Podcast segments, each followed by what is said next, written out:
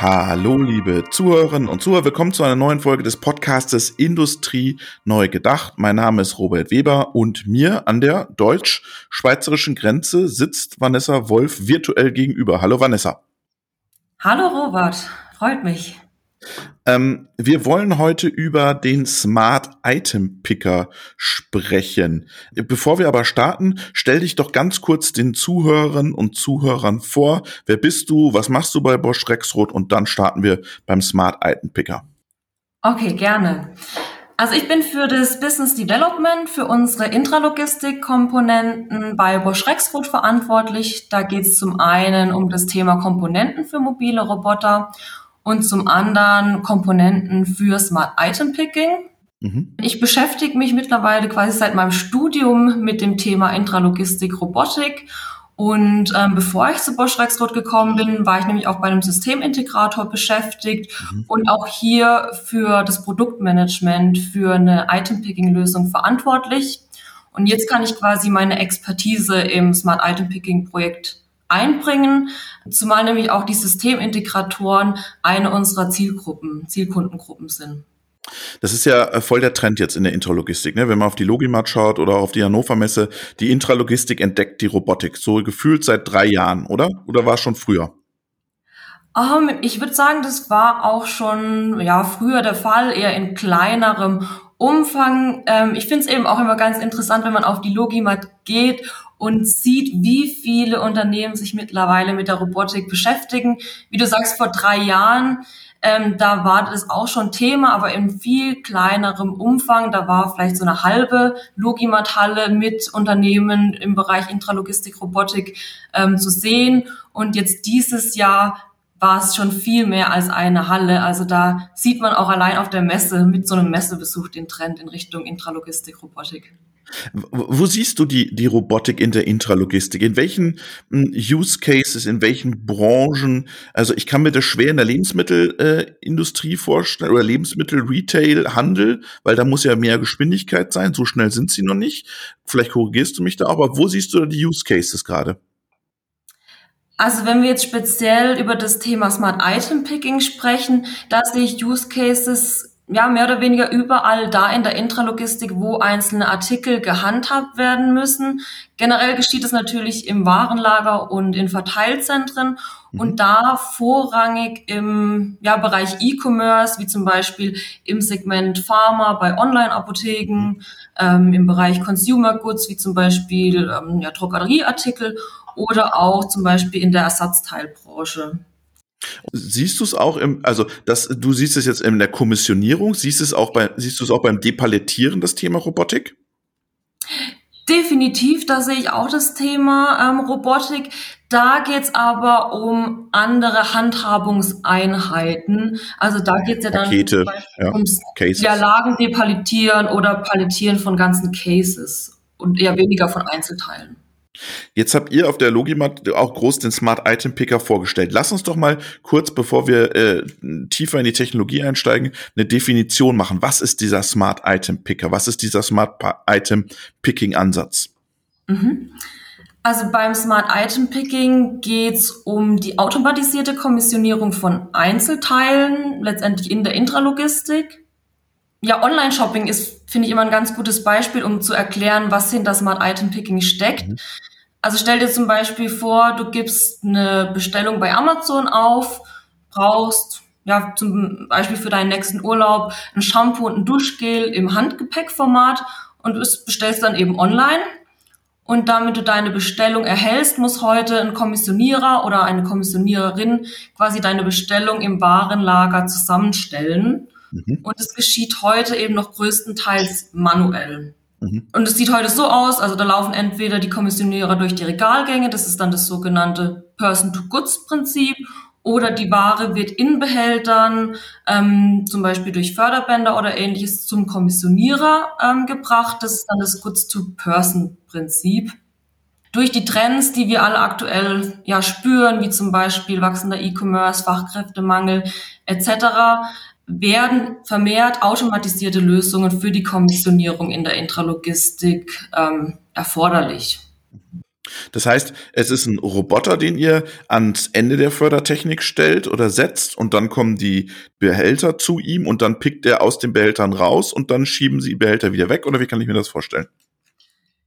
Genau, also wir kommen letztendlich von dem Gesamtsystem, also wie du sagst, da steht eine Roboterzelle, der werden die Behälter angedient und der Roboter muss dann ähm, der Bestellung entsprechend aus diesen Quellbehältern kommissionieren und die Ware dann entsprechend im Zielbehälter ablegen. Mhm. Unser langfristiges Ziel ist aber, Softwarekomponenten, also quasi die Intelligenz des Pickens, ähm, Systemintegratoren zur Verfügung zu stellen und die quasi zu befähigen, Item-Picking-Applikationen zu entwickeln und zu bauen. Ah, okay. Weil in, in, in Ulm steht ja auch, äh, habt ihr ja auch einen Smart Item Picker, das ist mit einem KUKA-Roboter. Euch ist es dann am Ende egal, mit welchem, mit welcher Hardware dieses Smart Item Picking gemacht wird. Genau richtig. Also mit unseren Softwarekomponenten sind wir hardwareunabhängig. Ähm, das heißt, in Verbindung mit unserer Software, also letztendlich quasi der Intelligenz des ähm, Pickens, mhm. kann der Systemintegrator je nach Kunden-Use-Case aus ja, verschiedenen Robotern, verschiedener Hersteller, 3D-Scanner, Greiferlösungen wählen und die passendste Lösung für den Kunden-Use-Case zusammenstellen. Das, das erinnert mich an den Kollegen Jörg Heckel, den wir ganz Anfang im Podcast hatten, mal vor, ich glaube, erste oder zweite Folge, der ja auch den Laser Locator hat, den Rohkit und der ja auch diesen Softwarebaustein verkaufen will. Das ist ein ähnlicher Ansatz, den wir hier verfolgen. Letztendlich gibt es ja in der Logistik so viele verschiedene Artikel, die es zu handhaben gilt. Ähm, Amazon hatten wir kurz vorhin als Beispiel angeschnitten. Wenn man sich Amazon anguckt, die haben riesige Objektportfolios mit hunderttausenden verschiedenen Artikeln. Und dann kann man mit einem spezifischen Setup, also sprich einem spezifischen Roboter, einem spezifischen Greifer- und Vision-System, ähm, gar nicht diese Masse an verschiedenen Artikeln automatisiert kommissionieren und ähm, deswegen haben wir quasi diesen ja, hardware-unabhängigen Ansatz gewählt, um ähm, je nach Kunden-Use-Case die passendsten Komponenten auszuwählen. Jetzt lass uns mal, weil du gerade sagst, ein Stück Software, lass uns mal unten drunter schauen, weil das Besondere an einem Smart Item Picker ist ja, dass ihr vorher die, die Waren oder die Goods nicht antrainieren müsst, sondern ihr erkennt es ja automatisiert. Wie habt ihr das geschafft? Ich kann dir gerne mal quasi anhand des Prozesses erklären, wie wir Objekte im mhm. Behälter erkennen. Also letztendlich ist ja so, die oder ein Behälter mit Ware wird aus dem Lagersystem quasi ausgelagert und dem Robotersystem zugeführt. Mhm. Und wir haben über dem Behälter ähm, ein Kamerasystem montiert. Kurze Frage. Aber er weiß ja schon, was kommt, weil das WMS äh, sagt ihm ja, jetzt kommt die Bestellung Robert Weber, zwei Duschgels in Mini-Format. Also er weiß, was kommt. Oder gibt ihm die ganz, gar nicht die Information mit? Genau, wir wissen letztendlich, wie die Bestellung aussieht, was bestellt wurde, ähm, beziehungsweise wie viele Duschgels gepickt werden mhm. müssen. Aber was genau sich in der Kiste befindet, wie die Objekte da liegen, das ist uns gar nicht bekannt. Ähm, und das ist genau dieser modellfreie Ansatz. Also wir wissen gar nicht, was uns in dem Quellbehälter präsentiert wird. Mhm. Wir müssen letztendlich der, die Anzahl der Objekte entsprechend der Bestellung aus dem Behälter entnehmen. Mhm. Das heißt, die, die, äh, die Amazons und wie sie alle heißen, die können dir auch einfach einen Behälter schicken mit 20 Duschgels drin. Ich nehme einen raus und dann geht es wieder zurück ins, ins, äh, ins KLT oder ins Kleinteilelager und bleibt dann da wieder drin. Und dann kommt wieder der nächste. Also ihr könnt wirklich einen unter vielen erkennen. Genau, wie gerade angesprochen, wir haben dieses Kamerasystem über dem Quellbehälter hängen, in dem jetzt zum Beispiel eben die Duschgels ähm, gerade angeführt wurden. Und dieser 3D-Scanner macht letztendlich ein Bild von der Szenerie, die er vorfindet und liefert da quasi eine 3D-Punktewolke. Also kann man sich vorstellen, wie ein virtuelles äh, 3D-Modell von dem, was das Kamerasystem gerade sieht. Und bevor wir aber Objekte im Behälter erkennen, ähm, müssen wir eigentlich noch einen Schritt weiter vorne anfangen. Nämlich im ersten Schritt suchen wir erstmal nach dem Behälter, der quasi die kommissionierende oder zu kommissionierende Ware enthält. Mhm. Und so können wir nämlich auch mit Situationen umgehen, in denen zum Beispiel der Behälter nicht exakt positioniert wurde und zum Beispiel eine gewisse ja, Schiefstellung hat. Okay, wenn er auf der Fördertechnik schief steht und einfach rübergeschoben wird. Ja, genau richtig. Okay.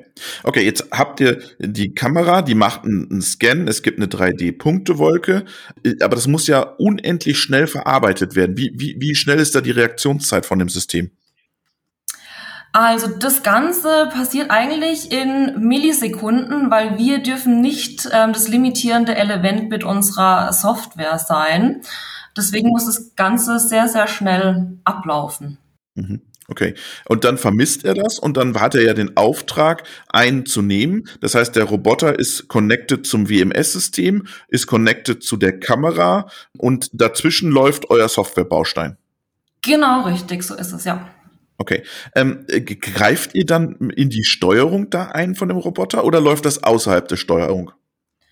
Aktuell nutzen wir da die SPS, ähm, wobei man aber generell sagen muss, wir sind ja noch in einem recht frühen Stadium mit unseren Softwarekomponenten und ähm, evaluieren quasi gerade am Markt, was die Systemintegratoren, also letztendlich unsere Kunden, in der Hinsicht wünschen und ähm, gerne nutzen möchten. Genau deswegen sind wir da gerade noch nicht so festgefahren, was das angeht oder wie letztendlich diese Konstellation zukünftig aussehen soll. Als ihr diesen, diese 3D-Punkte wollt, ich möchte noch mal kurz darauf zurückkommen, ähm, gab es da keine Trainings? Das muss doch, ein, ihr müsst doch ein Grundmodell trainiert haben zum Erkennen, oder nicht?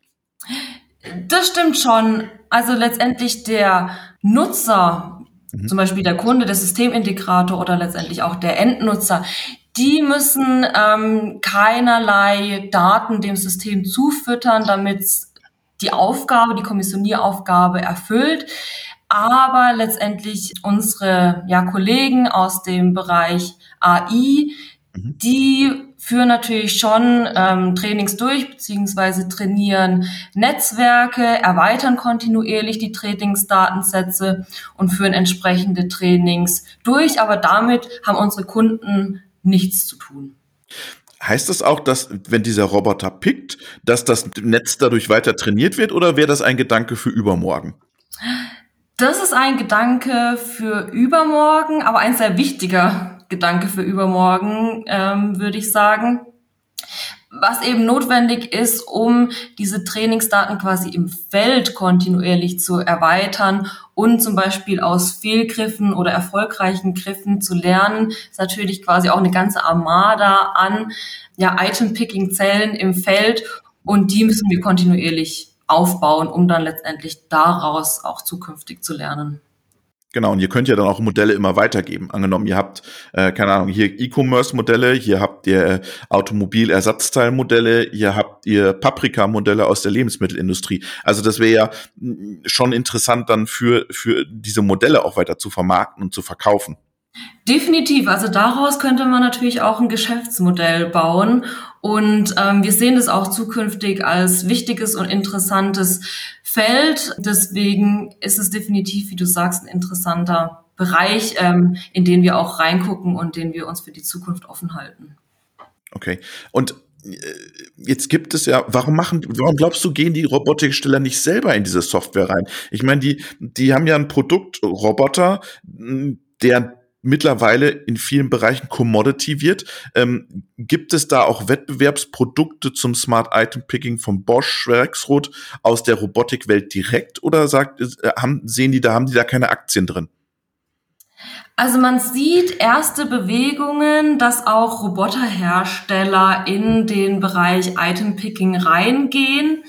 Das muss aber nicht unbedingt durch eine Eigenentwicklung sein, sondern durchaus zum Beispiel durch Partnerschaften. Also wenn wir uns zum Beispiel mal den ABB angucken, das ist ja so ein klassischer Roboterhersteller, der arbeitet zum Beispiel mit Covariant zusammen, um ja solche Item-Picking-Anlagen quasi ins Feld zu bringen. Und Covariant wäre ein Wettbewerber von euch jetzt, oder? Genau, richtig.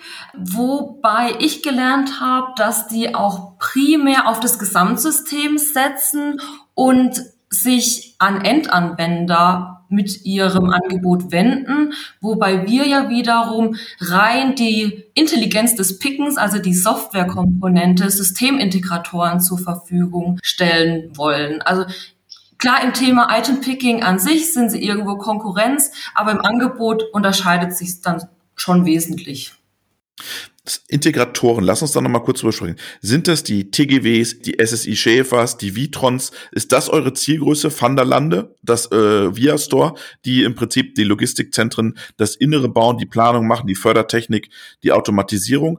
Ist das deine Kundenzielgruppe? Ja, also so diese klassischen Systemintegratoren, die du gerade aufgezählt hast, wie zum Beispiel SSI Schäfer, Swisslog, die sehen wir als unsere Zielkunden mhm. haben aber auch noch weitere Kundengruppen im Blick, wie zum Beispiel ähm, Goods-to-Person-Roboterhersteller, mhm. weil die ähm, haben ja letztendlich auch quasi das Zuführsystem auf dem Markt. Heute kommissioniert aber der Mensch aus diesen Zuführsystemen. Mhm. Und ähm, ja, da sehen wir eben auch Potenziale. Plus natürlich ganz klassische Fördersystemhersteller, wie zum Beispiel Gepard Fördertechnik. Genau richtig. Die könnten theoretisch ihr Portfolio, ihr aktuelles Portfolio sinnvoll durch Item-Picking-Lösungen erweitern. Ah, okay. Ihr bietet ihnen sozusagen einen Sprung in die nächste Generation vom Lager an. Genau, richtig. Die müssen letztendlich ja auch immer auf dem aktuellsten Stand bleiben, um mhm. ihren Kunden das beste Angebot zu bieten. Und so möchten wir diese Unternehmen dazu befähigen, Item-Picking-Lösungen zu bauen. Jetzt haben die ja alle keine Robotikerfahrung unbedingt. Die kommen ja nicht alle äh, von der, von der, sagen wir mal, die haben schon Robotikerfahrung, aber sagen wir nicht die, die klassische Industrie-Robotik-Erfahrung. Versteht ihr euch ja, du sagst Softwarebaustein, aber kannst du auch die ganze Lösung, die in Ulm steht mit dem KUKA-Roboter, könnt ihr den da auch hinstellen oder ist das gar nicht euer Geschäftsmodell? Also zusammen mit Systemintegratoren ähm, können wir letztendlich auch so eine gesamte Zelle einem mhm. Kunden hinstellen. Also wie gesagt, wir fokussieren uns rein auf das Thema Softwarekomponenten für Smart Item Picking, mhm. aber sind da auch gerade im Aufbau von Partnern. Software skaliert hier auch viel schöner. Genau, das ist natürlich auch ein Grund, ähm, warum wir das Thema Softwarekomponenten fokussieren. Ähm, wie gesagt, sind da im Aufbau von Partnern im Bereich Systemintegration und zusammen mit diesen Partnern können wir da natürlich auch einem Endnutzer oder anderen interessierten Kunden eine gesamte Zelle hinstellen. Wann kann ich jetzt zum Abschluss noch mal die Frage, wann kann ich so diesen Softwarebaustein kaufen? Das ist eine gute Frage. Also wir sind gerade kontinuierlich dabei, diese Softwarekomponenten weiterzuentwickeln.